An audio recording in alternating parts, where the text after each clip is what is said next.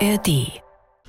Das fühlt sich für mich so an, als wenn einer mit einer kleinen heißen Nadel in meinem Gelenken rumbohrt. Und man denkt auch, irgendwann fängt der Fuß an zu platzen.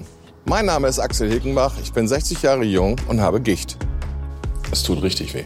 Wahnsinn. Das kann man so sagen, ja. Als ich 30 war, wog ich 85 Kilo. Heute mit 60 Jahren bin ich bei 151 Kilogramm. Man geht so weit auseinander und irgendwann platzt man.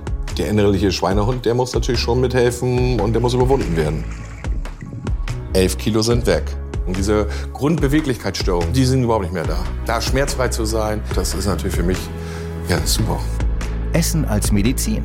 Ob und wie das gelingt, das erfahrt ihr in der aktuellen Folge der NDR Ernährungsdocs. Ab jetzt in der ARD Mediathek.